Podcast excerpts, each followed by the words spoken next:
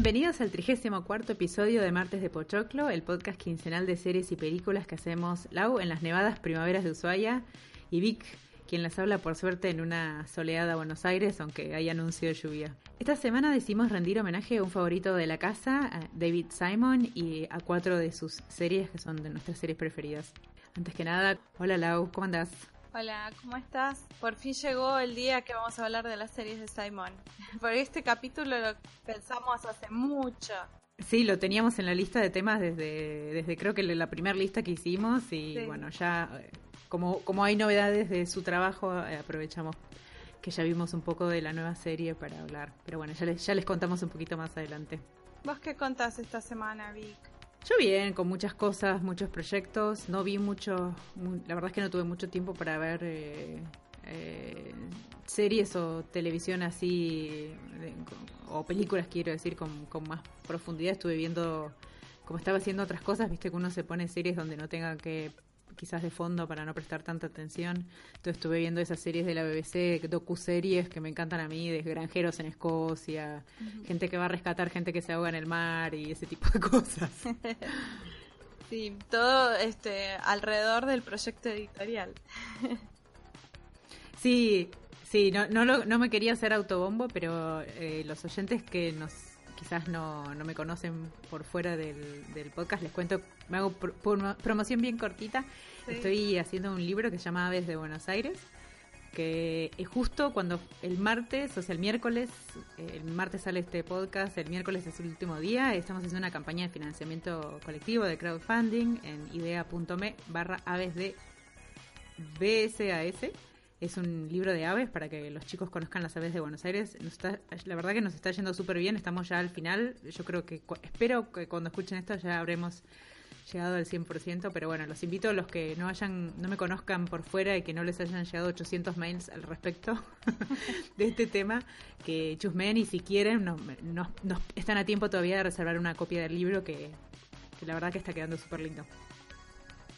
Este, por otro lado, yo ya estoy haciendo planes porque en menos de un mes voy a estar visitando a Victoria, me voy a, vamos a hacer algún podcast directo desde Buenos Aires las dos juntas y entre todos esos planes resultó que viene la reina actual de la última temporada de RuPaul Drag Race, así que ya tenemos nuestras entradas para ir las dos.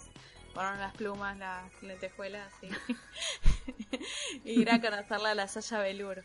Eh, spoiler alert para el que no vio la última temporada, pero bueno, era, eh, había que aprovechar. Pero bueno, ¿te parece que ya vamos arrancando?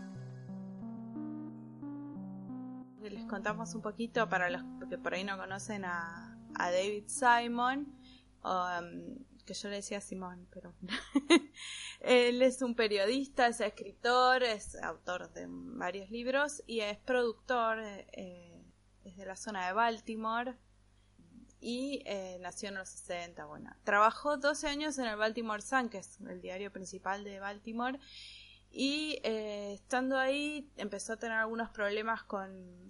A ese diario lo compró un multimedio y él empezó a estar cada vez más disconforme y decidió tomarse un año para acompañar a los policías de Baltimore en el departamento de homicidios este, y toda esa crónica de ese año que él pasó acompañándolos se convirtió en un libro que se llamó Homicide a Year on the Killing Streets y Homicidio. Eh, y ese libro tuvo tanta repercusión eh, que se terminó convirtiendo en una serie de la NBC que en su momento duró varias temporadas que se llama Homicide Life on the Street Em, y ahí fue donde él comenzó a tener una relación con el mundo de, la televisión, de las series, porque hasta entonces era un reportero de, eh, los gráficos, digamos. Y eh, a partir de ahí también después escribió otro libro que fue The Corner, eh, y The Corner se convirtió en una miniserie de HBO que ganó 13 Emmys y que también fue muy exitosa, los productos de él siempre tienen una calidad muy distintiva y bueno, a partir de ahí eh, empezó esta relación de Simon con HBO que nos trajo todas estas otras series de las que les vamos a hablar, ¿no? Y para empezar, Vic les va a contar de la favorita, favorita, favorita. Sí, esta es la favorita del, del, universo, no solo, no solo la nuestra, y es la que lo hizo, lo consagró, digamos, a, Simon ahí en la, en esta, ¿cómo se dice? La, la Santísima Trinidad de las series que están Los Sopranos, The Wire, y bueno, el tercer lugar para mí está por verse. Hay gente que dice que Breaking Bad para mí no. Eh, pero bueno, eh, yo creo que The Wire, eh, The Wire es una de las mejores cosas que vimos en la televisión. se vio, como dijo Lau, en HBO de, entre el 2002 y el 2008, un total de cinco temporadas. Y David Simon fue el creador, el showrunner durante todas las temporadas, las cinco, o sea, durante 60 episodios, un montón. Él fue productor ejecutivo y el principal, el escritor detrás de los guiones de la serie, ¿no? tuvo colaboradores, por ejemplo, Ed Burns, que es un escritor que fue policía de homicidios y, de drogas en, Baltimore, en, Maryland, y también fue maestro de la escuela pública. Hay uno de los personajes de The Wire que, que es una, se, pareciera ser que es un alter ego de este Ed Burns, eh, que es el personaje de Previnsky, es difícil de pronunciar, los que vieron saben de quién hablo. Presbo. sí, tal cual. Eh, y bueno, hay otros escritores eh, conocidos eh, muy grosos que lo acompañaron. Está George Pelecanos, que después también está en otros eh, proyectos de Simon. Eric Overmeyer, que escribió para and Orden, La Ley y el Orden. Richard Price, que es el autor, por ejemplo, de, escribió The Night Of, que es otra de las series que también nos gusta. O sea, no, ya se van dando cuenta cómo va el tono de The Wire, si no la vieron y lo que pueden ver. Dennis Lehane es el, el, que guionista de Mystic River y Shutter Island, o sea, todas series que tienen muy, muy, muy estadounidenses y muy con la cuestión esta oscura urbana, ¿no? Todos nombres fuertes y todos hombres. Eh, ni una mujer guionista aparentemente. No sé si habrá alguna mujer que haya dirigido o producido, la verdad. Eh, debería saberlo, pero bueno, no lo sé. Em, para resumir, The Wire es un drama policial, digamos, eh, ubicado, todo sucede en la ciudad de Baltimore, en el estado de Maryland. Baltimore es una ciudad que más en los años que, en los que se muestra en la serie, y creo que sigue siendo hasta ahora, yo no conozco, pero por lo que sé, es una ciudad donde hay mucho contraste, hay mucha pobreza. También eh, como todas ciudades de Estados Unidos, tiene sus barrios más ricos y su, su gente que vive con privilegios, pero tiene una población mayoritaria de afrodescendientes que muchos están en el tema este de la droga y bueno, y demás. Y lo que hace The Wire es, cada temporada tiene un, como un tema, una temática, donde ataca o analiza o muestra distintas eh, instituciones, distintas eh, instituciones y, y, modos de vida de la, de la sociedad de Baltimore, ¿no? Por ejemplo, la primera es el narcotráfico, y la famosa esquina de corners, que son las esquinas en los barrios donde los chicos se paran a vender y se da toda esa movida de los policías que pasan y los tiroteos y demás en esas esquinas. Después la segunda es los puertos, los sindicatos, el declive de la clase trabajadora, ¿no?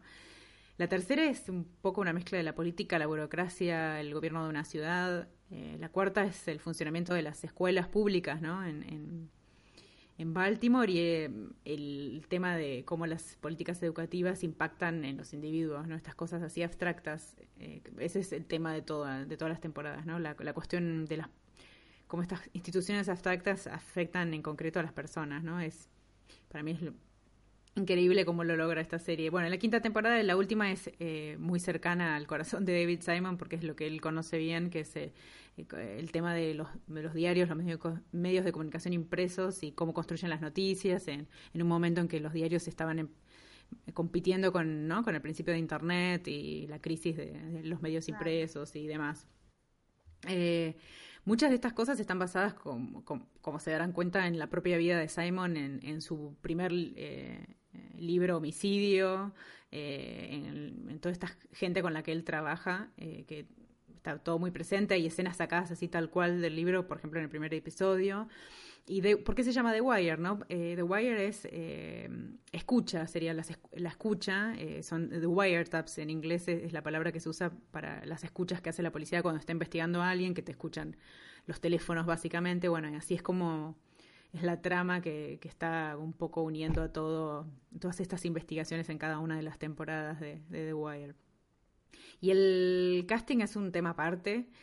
El elenco de la serie está, es mayoritariamente formado por eh, actores afrodescendientes, que no es algo común ahora y menos en esa época eh, y que es representativo de lo que de la realidad de la ciudad, ¿no? O sea, es realista totalmente.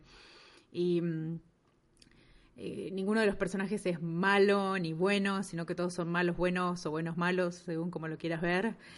Son todos complejos y, y, por ejemplo, me encanta cómo trata la, cuestión incluso de mm, con el tema de, de, los personajes que son gays, cómo se presenta con mucha naturalidad. Eh, le falta para mí un poquito de perspectiva de género ¿no? femenino.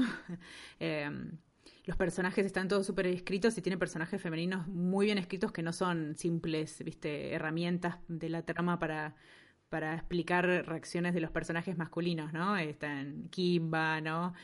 Eh, Kima, no Kimba. Kima es genial, o sea, todos los personajes son geniales, pero son pocos y no, qué sé yo, por ejemplo, las madres de los chicos esos negros que vemos que están después eh, vendiendo droga en la calle están como, están un poco así como, como caricaturizadas, ¿no? Eso es quizás un poco lo que me que me cuesta, pero pero fuera de eso es como como buscarle un detallito a una serie que está buenísima. Sí. Es la serie preferida de Obama, el expresidente de Estados Unidos. sí, de Obama y mía. Obvio, y también tiene unos bombones, unos bombones que son eh, hay un par de señores muy apuestos, que resulta que cuando la vimos, eh, creo que a los dos nos pasó lo mismo, ¿no? Que los dos pensábamos que eran de Estados Unidos, eh, Dominic eh, y Idris Alba, ¿no? Dominic Cooper, ¿no? Y ese Cooper el apellido, y Idris Alba. Que yo los, o sea, los, los, tenía visto, pero en realidad creo que no los, no los conocía bien. Y cuando los vi en The Wire dije, estos son bueno, eh, Dominic no tanto, porque tiene como un acento que es medio dudoso, que vos decís, bueno, capaz es un policía irlandés o algo así. Pero Idris, Idris Alba es un drag lord total. Y es re británico, tiene un acento reserrado y nada que ver. Yo lo conocí viendo The Wire, no lo había visto antes. Y cuando de repente vi Luther y el chabón estaba hablando con un acento más similar al suyo. y a mí me pasó lo mismo. Porque para mí había nacido en Baltimore. no tengo ni idea.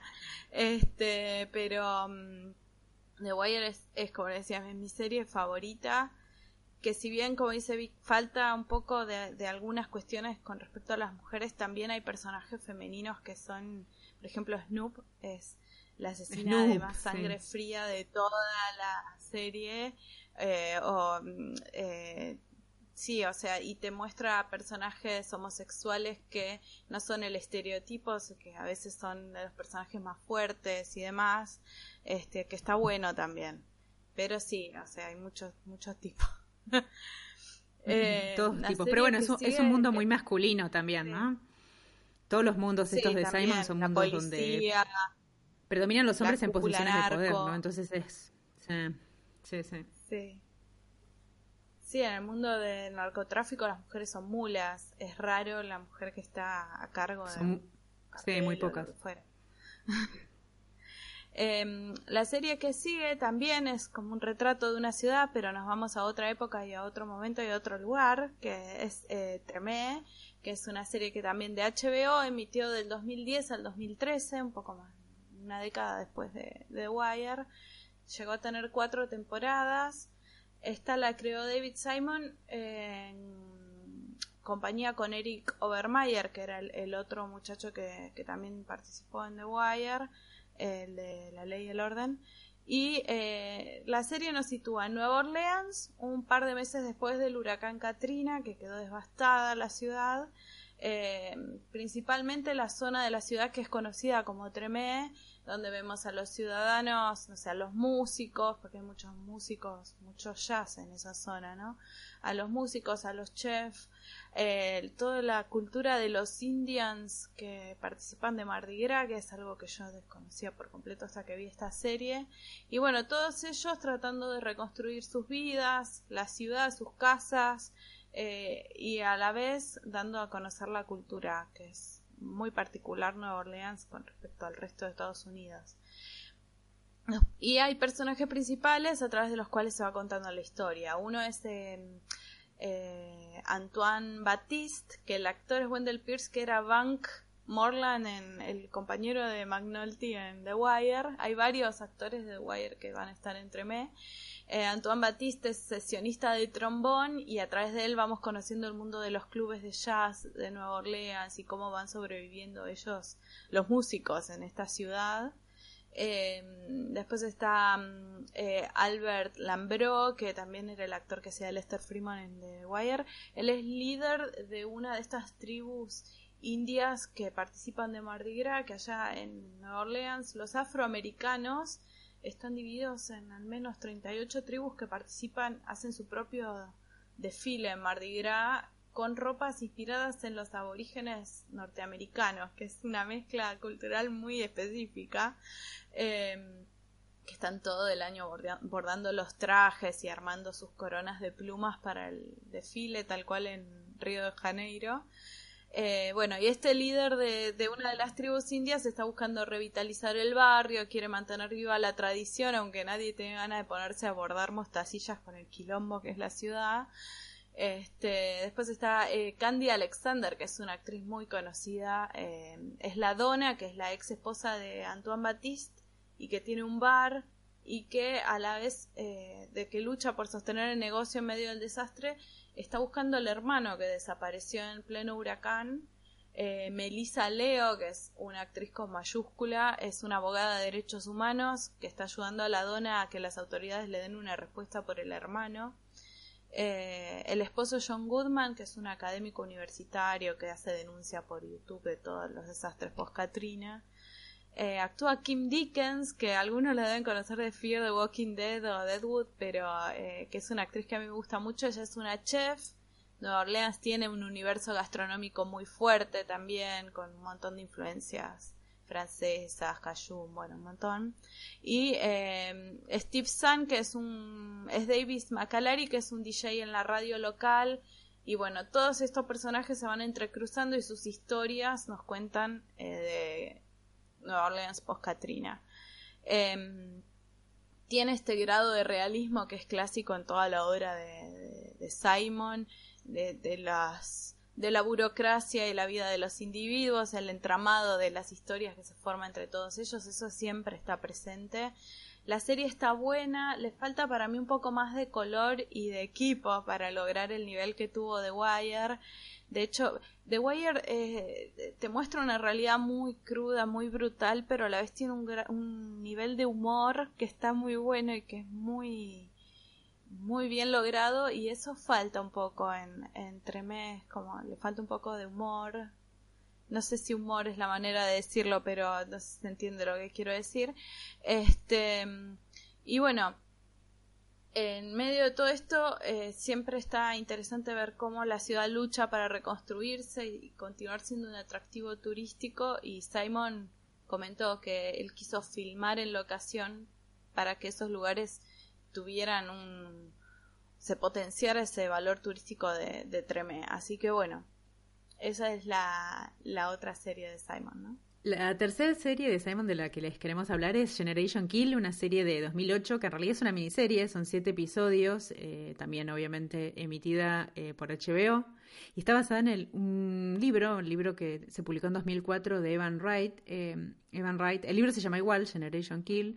Evan Wright fue, era, era o es, no sé, corresponsal de Rolling Stone en en, ese momento particularmente fue corresponsal en Irak y lo mandaron con el primer batallón de reconocimiento de, los Marines eh, durante la primera durante la invasión de Irak en 2003 eh, lindo trabajito.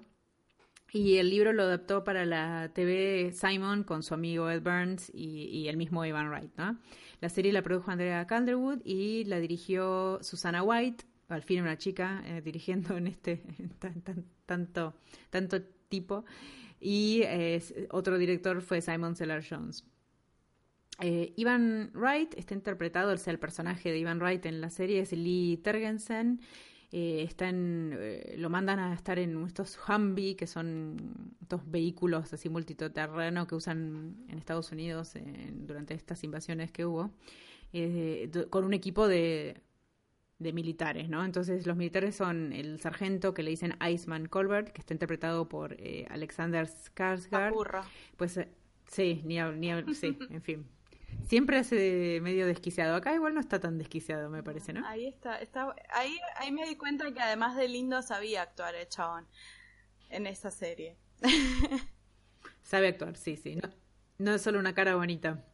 El cabo Person, eh, que está interpretado por James Ransom, que en, la, para en, The Wire, en la temporada 12, Siggy, de vuelta vuelven a esta, esta temática de Simon de contratar actores que trabajaron en sus series.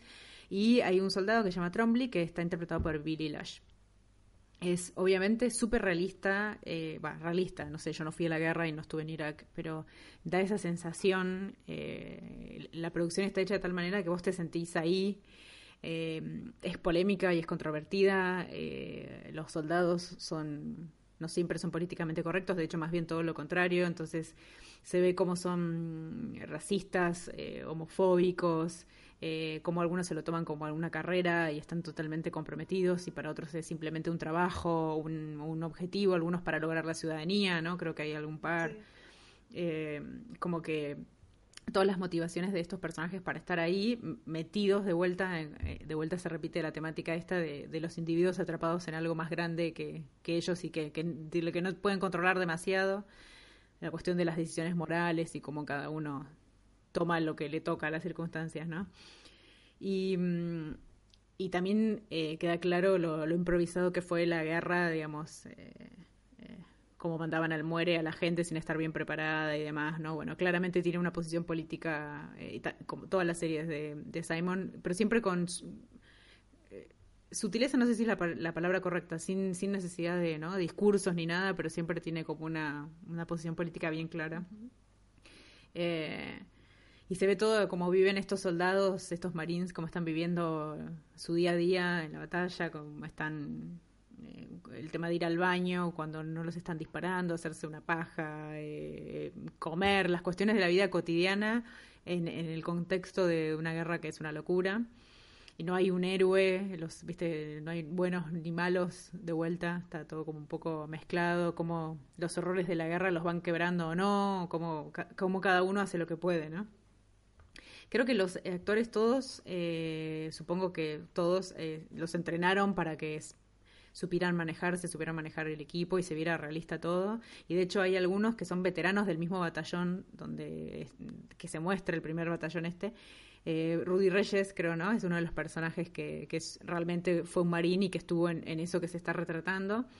Y no todos les gustó como los retrataron, a, los, a, los, eh, a las personas reales no les gustó como los retrataron a todos, pero bueno, eh, la verdad es que si te pones a pensar, se hizo apenas cinco años después de, de esta invasión a Irak en 2003, súper fresco todo y con mucha crítica al gobierno, eh, políticamente incorrecta de ratos. La verdad es que no sé si se podría haber hecho en otra en otra cadena y no sé si HBO volvió a tener cosas de esta de este nivel, ¿no? Se jugó bastante, o sea, creo que el, el éxito de Wire a Simon le le permitió tomarse algunas libertades que no se las dan a cualquiera.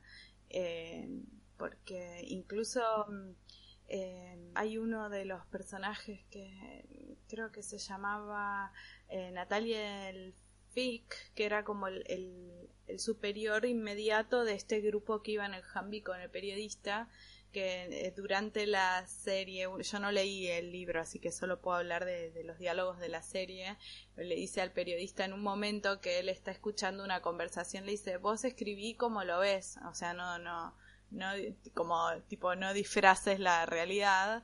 Y yo después me puse a investigar y el tipo dejó el cuerpo de Marines y da charlas y como que estaba porque durante toda la serie lo ves como medio torturado por las decisiones que le dicen que tiene que obedecer y las consecuencias en los tipos viste entonces como tuvo un montón de ramificaciones que hicieron la serie que, que no, no es usual que se la jueguen tanto. Este pero bueno, eh, todo esto, sí, todo esto, eh, este recorrido por la carrera de Simon tiene que ver con que hace un par de semanas se estrenó una serie nueva que venía sonando hace un montón de tiempo, que es de Deuce, em, que también la dan en HBO. La, esta sí la pueden ver los domingos a las 22. Eh, la, primera temporada va a tener ocho episodios, pero ya el otro día, la semana pasada, si no me equivoco, ya lo renovaron para una segunda temporada, así que se ve que le está yendo bien. En este caso la creó David Simon con George Pelecanos, que escribió en The Wire, y el productor ejecutivo es Richard Price, que también venía de Night Of, de The Wire, etcétera, etcétera. También lo produce Jane Franco, que es protagonista en la serie, Nina Kostroff Noble y Michelle McLaren. Em, la serie está situada a comienzos de los 70 en la zona de Times Square en Nueva York y eh, va a contar la historia de la legalización y auge de la historia de la industria pornográfica. Eh, la idea es que llegue hasta mediados de los 80, los brotes iniciales del HIV y el impacto en la industria, la violencia de la epidemia de drogas, cómo toda esta situación que, se, que va surgiendo desde Times Square afecta al mercado inmobiliario, las vidas de todos los habitantes de este distrito, que están las prostitutas, los proxenetas, los dueños de los bares, la mafia, la policía, eh, los pornógrafos, bueno, un montón de personajes. El nombre de la serie en sí es el nombre con el que los habitantes de la zona mencionaban a la calle 42 entre la séptima y la octava avenida.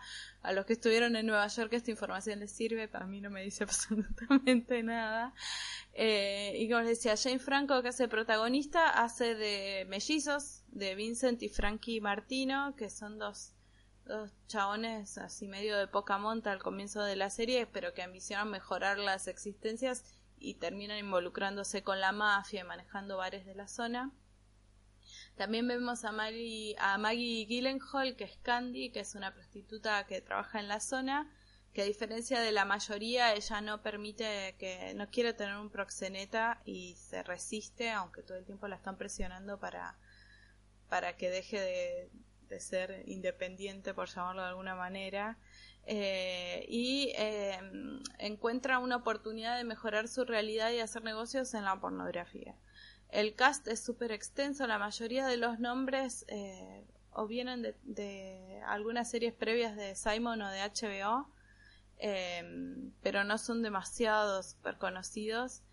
Que eso siempre me gusta también de las series de, de Simon, que son actores que no los tenés tan vistos, entonces les crees los personajes. Y Em, hasta ahora la serie a mí me pareció que está bastante buena, viene medio lenta porque está como sentando las bases para arrancar toda esta historia que les decía que va a llegar hasta mediados de los 80, está presentando los personajes. Yo tengo que confesar que la vi prácticamente sin mucha esperanza de que me gustara para nada porque no me gusta Jane Franco, en general no me gustan sus proyectos pero cuando otro lo dirige y no es su proyecto personal, es bastante buen actor y más pasable que en, los otros casos. Eh, así que me sorprendí y me terminó gustando la serie. Eh, como decía Vic, en The Wire había personajes femeninos muy fuertes, pero no había muchas mujeres Entreme em, hubo un poco más de esto, pero también seguía afuera. Bueno, Generation Kill eran todos tipos y cuando mencionaban a las mujeres era espantoso, porque si hablamos de racismo y homofobia, digamos que la misoginia también era un ingrediente. Esta, esta vendría a ser la primera serie de Simon donde las protagonistas indiscutidas son las mujeres, porque las historias de las prostitutas y actrices porno son historias de mujeres. Aparentemente una de ellas va a ser eh, como agente de cambio en toda esta situación de pasar de la prostitución callejera a la producción de películas. Em, todavía no sabemos cómo va a ser porque a diferencia de todas las otras series no las hemos visto completas, así que no sabemos.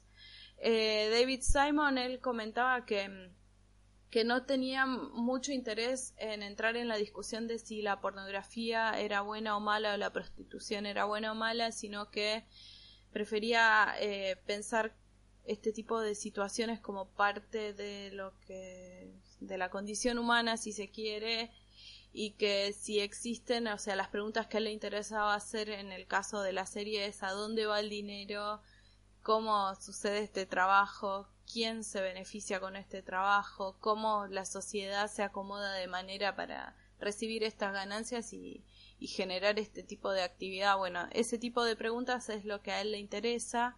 También siente que este auge de la pornografía y la legalización contribuyó al nivel de misoginia actual, como que permitió que en la sociedad se trate a las mujeres de otra manera y que sea más perdonado, no sé. Él como objeto. Como objeto, este y bueno, eh, habla desde ese lado, ¿no? Em, como él no es mujer, hay otras consideraciones que no las tiene ahí. Eh, pero me parece que hasta donde yo vi está tratado con bastante delicadeza, es un tema delicado, incluso nosotras desde el mismo feminismo es un tema donde las mujeres no terminan de ponerse de acuerdo en posturas, son posturas muy encontradas, así que creo que hasta ahora lo va surfeando bastante delicadamente. Eh, pero bueno, hay que seguir viéndola a ver si, si se sostiene, ¿no? Em, no sé, Vic, si vos, la pudiste ver, si te pareció algo similar a, las impresiones que yo tuve. Yo vi el primer episodio, nada más, eh, no vi el resto, me pasa lo mismo que vos, que eh, James Franco no me lo puedo fumar. Em, y menos eh, con la idea de pensar que iba a ser eh, protagonista doble, o sea, me, era como para morirse, o sea, no basta con un Jane Franco, tenemos que tener dos, dos haciendo de hermanos además. Insoportable. De hecho, tiene momentos en los que está muy bien, que yo no sé si es una cuestión de la dirección o qué sé yo, y otros momentos donde no me gusta tanto. Los personajes que hace tampoco son muy agradables, o sea que en ese, en ese sentido está bien. Eh, hay momentos, no sé, es como que hay momentos de la, de la, de la actuación de él que, que, me parece que está bien y otros momentos en que siento que él, que es James Franco tratando de ser Al Pacino o Robert De Niro en una película de los 70, no sé, es como que me da, como que le veo la actuación, no sé cómo explicarlo. Sí, eh, Mean Streets, las películas de Scorsese, es como que, eh, que obviamente que hay un homenaje y hay mucho de esas películas que, que a mí me gustan mucho, de, todo, de estas Nueva York decadente, o sea, es una época que a mí me encanta, o sea, era un garrón vivir en Nueva York, pero al mismo tiempo también tenía mucha energía y había muchas cosas copadas que empezaban a pasar, ¿no? Como, como en cualquier ciudad que se está viniendo abajo, eh, también hay a veces creatividad y otras cosas. Pero bueno, no, no es la perspectiva de Duz, es, es otra. Es de los bajos fondos y todo este tema. Eh, qué sé yo, eh, The Wire también tiene esto, que los primeros episodios eh, son más lentos y, y, cuesta engancharse. A mí me costó engancharme con The Wire, eh, no, no fue amor a primera vista, sino que fue como de a poco. Eh, no sé si pasará lo mismo con The Deuce me gustó muchísimo el personaje de Maggie Gyllenhaal. Ella siempre es increíble, tiene una esa, esa manera de ser vulnerable y fuerte al mismo tiempo que no sé cómo lo hace, es una genia. Y, no sé, la verdad es que me dio ganas de seguir viendo y, ver qué le pasa a esos personajes. Así que en ese sentido creo que, que fue exitosa, por lo menos para mí. Eh, sí, lo que lo que tienen las series de David Simon es que son muy exitosas a nivel crítica, pero en general eh, por ejemplo, los niveles de rating de The Wire no fueron muy altos. De hecho, eh, me, enteré, tipo, investigando para el podcast de hoy, que casi no hubo quinta temporada, casi se canceló la serie en un momento. Em, pero mm, a, nivel contribución a, a cómo a cómo hacemos televisión y demás, eh, creo que es eh, fundamental el trabajo de Simon. De hecho, no, no, no pudimos hablar de todas las, las series. Hay, una, hay dos miniseries que nos quedaron afuera. Una es Show Me a Hero, que es de HBO, y la otra que ya mencionamos, que es The Corner. Las dos son muy buenas. Así que si las quieren ver también se las recomendamos. Nunca defrauda, a veces es un poco menos intensa y copado que otras, pero siempre está bueno. Em, así que bueno, hasta acá llegamos con nuestra crónica de Simon.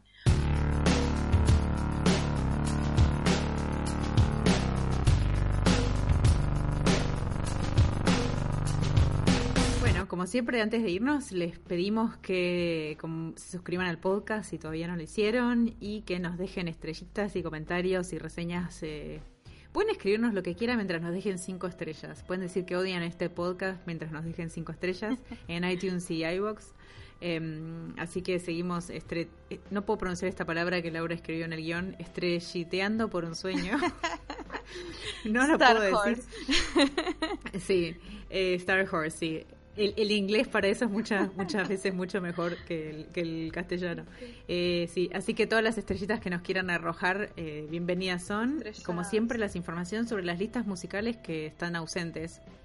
Sí, están estrelladas las listas musicales. que me gusta. Eh, pero bueno, ya volver. Ya volverán las listas musicales. No, no sabemos cuándo y si van a volver, pero bueno, eh, la prioridad es el podcast, el podcast va a seguir. Todo esto lo pueden, pueden buscar en las redes sociales, en facebook.com barra martes de pochoclo, nuestro Twitter es arroba martes de pochoclo y también nos pueden mandar un mail a martesdepochoclo arroba gmail.com. Nos despedimos del 34 episodio y agradecemos a Noé Walsh por la gráfica de Martes de Pochoclo, a Lee Roseberg por nuestras cortinas musicales. Enviamos un saludo a Sara Bogan que nos dejó un mensajito en Twitter. Y nos despedimos con el tema del soundtrack de The Wire que fue compuesto por Tom Waits y se utilizó en todas las presentaciones de las cinco temporadas, con la salvedad que cada temporada tuvo una versión diferente. Esta es la de Domage, Domage, no sé cómo se pronuncia, eh, que fue de la cuarta temporada. El tema es Way Down in the Hall. Esperamos que su quincena sea mejor con Pochoclo. Hasta la próxima. Chau, chau. When you walk through the garden, watch your back. Well, I beg your pardon.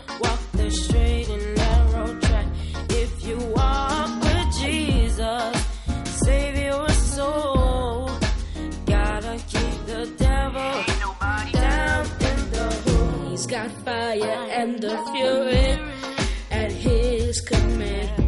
You ain't don't got to worry.